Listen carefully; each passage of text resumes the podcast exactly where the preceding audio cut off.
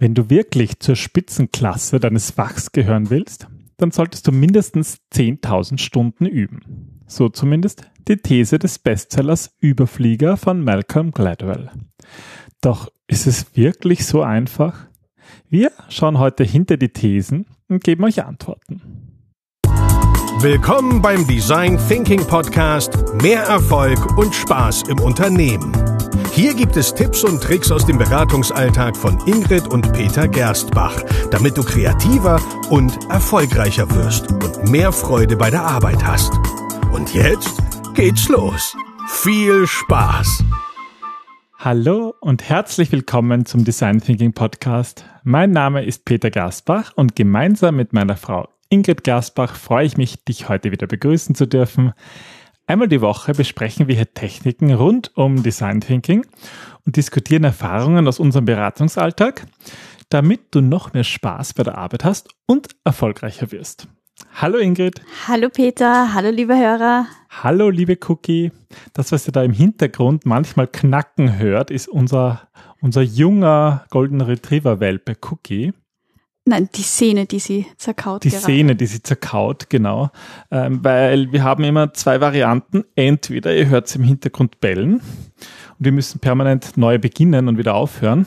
Ähm, oder sie kaut im Hintergrund an einer Szene und ihr hört so ein Knacken.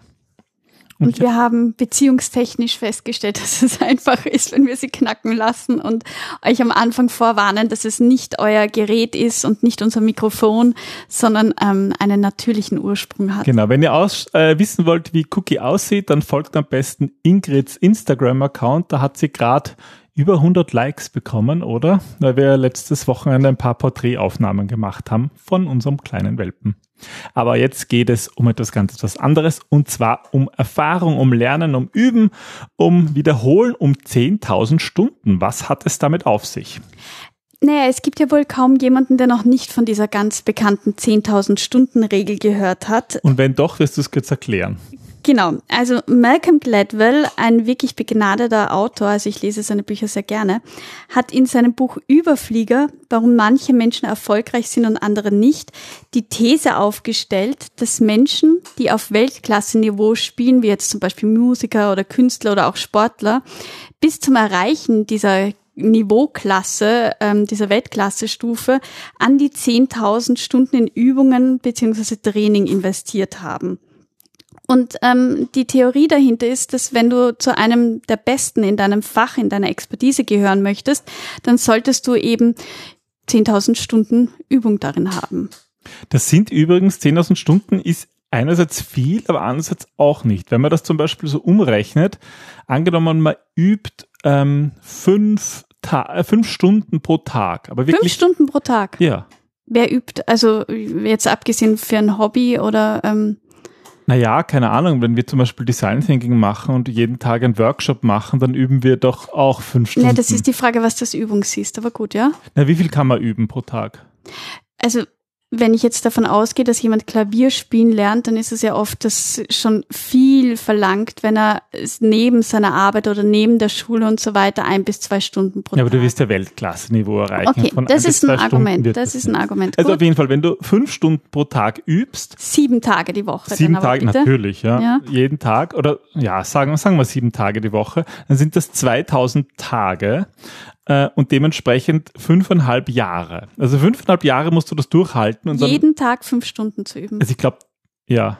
Also ich mhm. weiß nicht, ob man dann schon Weltklasse-Niveau im Klavierspielen ist, aber richtig gut ist man dann schon, das kann man schon sagen. Nach fünfeinhalb naja, Jahren. Naja, das ist ein bisschen tricky, so einfach ist das nicht zu sagen, weil ähm, diese Regel basiert auf einer Studie.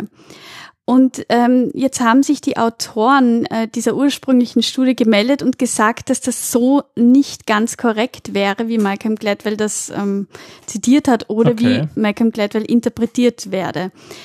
Denn ähm, die ursprüngliche Studie hat etwas anderes herausgefunden. Jetzt bin ich aber gespannt. 1903, also, 1993 haben ähm, die Forscher Anders Eriksson, Ralf Krampe und Clemens Tesch-Römer die Ergebnisse der Studie ähm, für eine Gruppe von Geigenstudenten in einer Musikakademie in Berlin untersucht. Und dabei haben sie festgestellt, dass die erfolgreichsten Schüler bis zu ihrem 20. Geburtstag ungefähr 10.000 Stunden Geige geübt hätten. Na schau, aber das ist jetzt doch gar nicht so schlecht, oder? Weil bis zum 20. Leben, wann haben sie begonnen? Wahrscheinlich mit 10 oder so oder mit 12? Naja, so? aber die Regel ist deswegen dann so populär geworden, weil sie eigentlich diesem Wunsch entgegenkommt, dass es eine Ursache-Wirkungsbeziehung gibt. Also wenn du 10.000 Stunden praktizierst, dann ähm, wirst du folglich Meister in diesem Bereich. Ja. Nur dem ist nicht wirklich so, weil okay, es haben sich drei Probleme gezeigt. Okay, Problem Nummer eins. Was ist das Problem an dieser 10.000 Stunden Regel? Die Zahl 10.000 ist ziemlich willkürlich gewählt worden. Aber die haben das in der Studie doch irgendwie so herausgefunden, oder nicht? Naja, also Gladwell hat in seinem Buch die Zahl 10.000 eigentlich ziemlich willkürlich gewählt ähm, und auch den Begriff Meister hat er sehr hoch gegriffen, denn ähm, es waren 18 oder 20 Studenten, die bei Weitem noch kein wirklich Weltklasse-Meisterniveau erreicht haben. Na gut, die, die waren, waren, wirklich, wirklich gut. Also und sie waren 20 Jahre alt, oder? Ich meine, wenn man yes, das Ganze mit 25 ah. gemacht hätte, wären es wahrscheinlich nicht 10.000, sondern 15.000 Stunden gewesen. Kann man das so zusammenfassen? So ist es, genau. Und sie haben einfach noch einen sehr langen Weg vor sich. Also ich glaube, gerade Musiker wissen, dass das einfach mit 20 bist du noch lange. Wann darfst du nie aufhören zu üben? Nein. Und ähm, 10.000 Stunden ist eben auch nur die halbe Miete. Also viel entscheidender ist es einfach zu wissen, wie du in einem Bereich wirklich gut wirst oder, oder wie du überhaupt der Beste darin wirst. Und da reicht es einfach nicht, nur zu üben. Okay, also die 10.000 Stunden sind willkürlich gewählt. Du hast von willkürlich, willkürlich gewählt. Du hast von ähm, drei Problemen gesprochen. Was ist denn das zweite Problem? Das zweite Problem ist, und ich glaube, das haben wir schon in, in ein paar Podcast-Episoden, die du sicher gleich verlinken und benennen wirst, erwähnt, dass Wiederholung allein nicht reicht. Okay, das heißt sozusagen, es kommt jetzt nicht nur darauf an, 10.000 Stunden zu üben, sondern naja, es nutzt nichts, wenn du irgendwie zehn Stunden lang immer wieder dasselbe ähm, blöd einübst und dich nicht mehr aus der Komfortzone bewegst, sondern es geht darum, dass du dir auch Feedback einholst, dass du Fehler machst, dass du aus den Fehlern lernst, dass du besser wirst, dass du gezielt arbeitest, dass du ähm, selbstkritisch bist, dass du reflektierst und, und dir überlegst, was du verbessern willst. Also wenn du sozusagen 10.000 Stunden den Flow-Walzer spielst, den konnte ich übrigens auch spielen am Klavier. Hast du dafür 10.000 Stunden gebraucht? Nein. Nein, das gibt's ich glaube, ich habe zwei Stunden und habe nie richtig geschafft. Dann habe ich aufgegeben, habe gesagt, Klavierspielen ist doof. Also Peter ist nicht der weltbeste Flohwalzer-Spieler. Können Aber wir gut, das so also wenn du jetzt 10.000 Stunden Flohwalzer spielst, dann bist du wahrscheinlich Gaga und nicht Weltklasse-Niveau. Und ziemlich sicher nicht aus deiner Komfortzone herausgetreten, weil so wie du sagst, du bist dann einfach nur noch Kira. Ähm, es geht eben darum, dass man neue Erkenntnisse bekommt, dass man reflektiert, dass man sich mhm. selber herausfordert und ja auch einmal reflektiert, was gut läuft, was nicht gut läuft. Okay, das heißt, es geht irgendwie auch darum, dass man bewusst übt, oder? Genau, also dass man nicht nur einfach stupide ähm, irgendwas einübt, sondern dass man sich selbst überlegt, worin will ich besser werden, wie will ich besser werden und auch eben die Komfortzone auch immer wieder verlässt, weil du dann auch flexibler wirst und dass du dich darin übst, neue Ideen zu entwickeln, Herausforderungen zu bewältigen. Das gehört ja alles in diesen ganzen Bereich. Ja, ich, ich versuche da gerade mal so die Parallele zu, zu ziehen zu dem, was wir machen. Wir machen ja viele, viele Design Thinking Workshops und moderieren die. Und manchmal ist es wirklich spannend und das ist vor allem dann, wenn wir ganz neue Sachen machen, wenn wir selber neue Methoden ausprobieren. Und wenn wir Methoden ausprobieren, die wir bereits gut kennen, ist das auch interessant, aber auch nur dann, wenn man sie ein bisschen variiert und sozusagen sie mal so einsetzt, wie man es noch nie eingesetzt hat, aber es wird eigentlich langweilig, wenn man das macht, was man immer macht.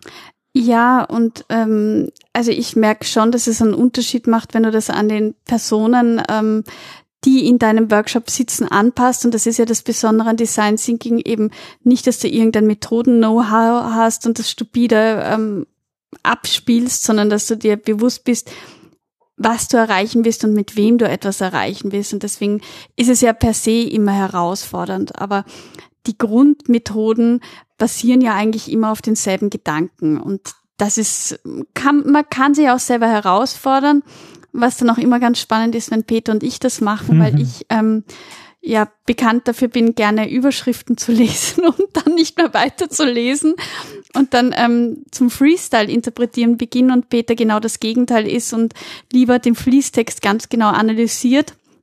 Und dann kommt es zu interessanten Diskussionen und Interpretationen. Was wir jetzt eigentlich, wie wir das jetzt mhm. machen, wenn wir wirklich was Neues ausprobieren, dass wir entweder selbst erfunden haben oder halt wo gelesen haben. So ist es. Das heißt, ganz egal, ähm, ob ihr jetzt im Design Thinking ähm, wirklich gut werden wollt oder in äh, ganz einem anderen Fach, ähm, schaut darauf, dass ihr diese Wiederholung, das Üben nicht einfach nur runterspult, sondern dass ihr halt bewusst außerhalb der Komfortzone in die Lernzone kommt und dann wird das Ganze auch ganz gut klappen. Ähnliche Themen haben wir übrigens auch in der Folge 65 im Podcast ähm, besprochen, wo wir den Unterschied zwischen Erfahrung und Kompetenz besprochen haben und in der Folge 108 mit dem Titel, wie Sie wirklich zum Experten werden. So, jetzt hatten wir also die Wiederholung, dass sie nicht alleine ausreicht, aber es gibt da noch ein drittes Problem. Was war das dritte Problem von dieser Interpretation dieser Studie? Äh, wir haben es schon angesprochen, und zwar, dass die 10.000 Stunden sehr willkürlich ähm, herausgegriffen worden sind, weil in Wahrheit waren die 10.000 Stunden eigentlich nur der Durchschnitt es wurden ja eben ähm, Personen angesehen, die gerade das 20. Lebensjahr erreicht mhm. haben.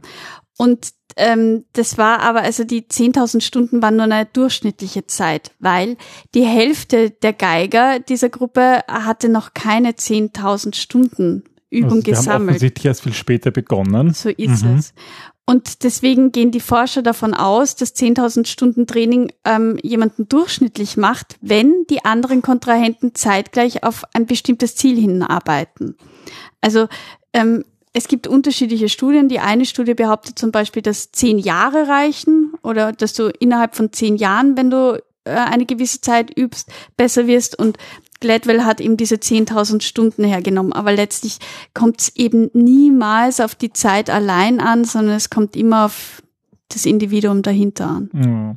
Das heißt also, legt euch nicht zu sehr fest auf 10 Stunden, äh, 10.000 Stunden oder 10 Jahre oder was auch immer, sondern eigentlich üben sie bewusst oder übt bewusst, wenn ihr wirklich besser werden wollt.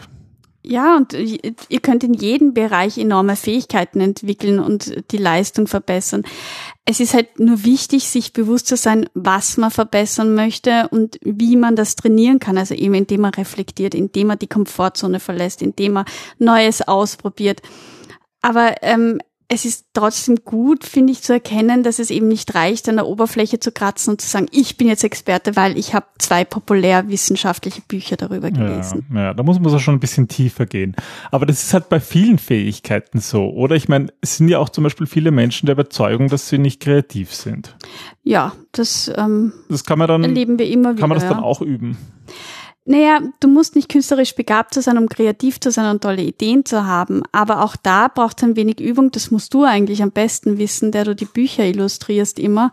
Ähm, wie war das bei dir? Das stimmt, ja. Der also Stil hat sich ja auch geändert, auf hätte jeden ich jetzt Fall. gesagt. Also wenn von ich Buch so 1 zu Buch 4. Ja, na klar, weil ich halt auch übe und immer mehr zeichne und meine Bilder auch besser werden oder ich sozusagen auch mir Sachen gut gefallen und die übe ich halt mehr und andere gefallen mir nicht so gut und das lasse ich halt dann sein. Klar wird das besser, ja. Und am Anfang musstest du deine Komfortzone verlassen, oder? Auf jeden Fall, ja, obwohl ich früher gar nicht gezeichnet habe und plötzlich ähm, illustriere ich deine Bücher sozusagen in meinem kreativen Werdegang. Und ich muss jetzt ein bisschen aus dem Nähkästchen plaudern. Ähm, liebe Zuhörer, Peter hat sicher keine 10.000 Übungsstunden hinter sich und ja. ist trotzdem kreativ. Genau, das geht ja noch viel schneller. Das geht vielleicht schon, ja, vielleicht geht es sofort, weil jeder eigentlich das in sich hat und es einfach halt irgendwie sich zutrauen muss. Ja, also Kreativität ist sicher etwas, was bei uns allen angelegt ist, bei dem einen mehr, bei dem anderen weniger, aber. Aber es ist da und das ist wichtig. Auch ohne 10.000 Stunden, auch ohne 10 Jahre. Also solltet ihr euch wirklich keine Sorgen machen, ähm, wenn, wenn, wenn ihr keine 10.000 Stunden Zeit zum Üben habt, oder? Das nicht, aber ich finde, die Quintessenz ist, dass beim Design Thinking ähm, es wohl auch darum geht, dass ihr übt, dass ihr die Methoden einübt, dass ihr nicht euch gleich abschrecken lasst, wenn etwas nicht funktioniert, sondern gerade Design Thinking ist etwas, wo es viel Erfahrungswissen braucht aber vor allem viel Kenntnis von den Teilnehmern, von den Menschen, die in der Gruppe sind, zu wissen, was ihr erreichen wollt, wer dabei ist, was diese Leute anspornt, motiviert Und das ist etwas, was ihr üben könnt. Und dafür braucht ihr viel, viel Erfahrung. Ja, und wenn ihr mehr wissen wollt, dann schaut euch auch die Episode 65 an in unserem Podcast. Der Unterschied zwischen Erfahrung und Kompetenz. Da geht es unter anderem auch um, ja, um dieses ganz ähnliche Thema. Und das findet ihr am besten auch auf unserer Website. Die lautet ja ilovedesignThinking.com. Oder ihr nutzt unseren Kurzurl-Service. Juhu, du hast wieder eine Chance, einen Kurzlink. Ja, ich liebe das. Und zwar ähm, das, das Akronym für Gerstbach Design Thinking, also gdt.li und dann immer slash dt 65, DT 108 oder ebenso wie diese Folge DT 243. So kommt ihr am schnellsten zu den richtigen Episoden und wir freuen uns, wenn ihr ja, diesen Podcast empfiehlt. Wenn euch gefällt, ist es natürlich für uns das schönste Zeichen, wenn es auch anderen stopp, davon stopp, erzählt. Stopp, stopp, stopp, Ich habe gedacht, du willst das so. nutzen, um den Methodeabend zu, zu erwähnen. Stimmt, unser Methodenabend. Ähm, ich komme vom Hundertsten in Tausendste. Also, unser Methodenabend. Ja, wir haben, ähm, wie schon in der letzten Episode angekündigt, einen Methodenübungsabend, wo ihr, wenn ihr in Wien seid, am 31.10. zu Halloween, wenn ihr zu Halloween in Wien seid, am 31.10. gibt's im Design Thinking Space, also in unserem Innovationsraum in Wien, einen Methodenabend, den wir über unsere Meetup-Gruppe organisieren. Ja, oder ihr könnt euch anmelden über die Homepage, das werden wir auch verlinken, aber bitte unbedingt anmelden, weil die Plätze sind schon ziemlich rar und sie sind beschränkt. Wir haben es jetzt mal auf 30 Personen Nein, also beschränkt. wir haben sogar schon erhöht. Also. Okay, also es ist schon wirklich ähm, voll. Wer noch dabei sein will, am besten heute noch anmelden. Und wir freuen uns, wenn wir euch persönlich kennenlernen. Ein paar Hörer in unserem Podcast, das wäre ganz wunderbar. Und es geht darum, Methoden zu üben, um ein paar von den 10.000 Stunden quasi da zu Richtig, üben. ja, darum geht's ja irgendwie in dem Ganzen. Ja, und weil Halloween ist, haben wir uns auch eine gute Episode für die nächste Woche überlegt. Die wird ja ähm, am 31. der Früh ausgestrahlt. Und Grusel, zwar Grusel. wird es passend zu Halloween darum gehen, warum wir uns eigentlich gerne verkleiden. Um Rollenwechsel, Perspektivenwechsel und weitere Wechsel. Genau, weil, weil dieser bewusste Rollenwechsel hilft beim Design Thinking und deswegen machen wir eine Podcast-Episode darüber. Ja, dann bis zum nächsten Mal. Ich würde schon sagen ho, ho, ho, aber das ist nicht Nee, Halloween. das, so, so weit sind wir noch nicht. Halloween Du ist- musst noch ein bisschen, also zwar, genau, ja. Das Cookie freut sich schon, ja. der, der Werwolf, der Schreiende. Also dann bis am 31. in Wien. Wir freuen uns. Tschüss. Bye, tschüss.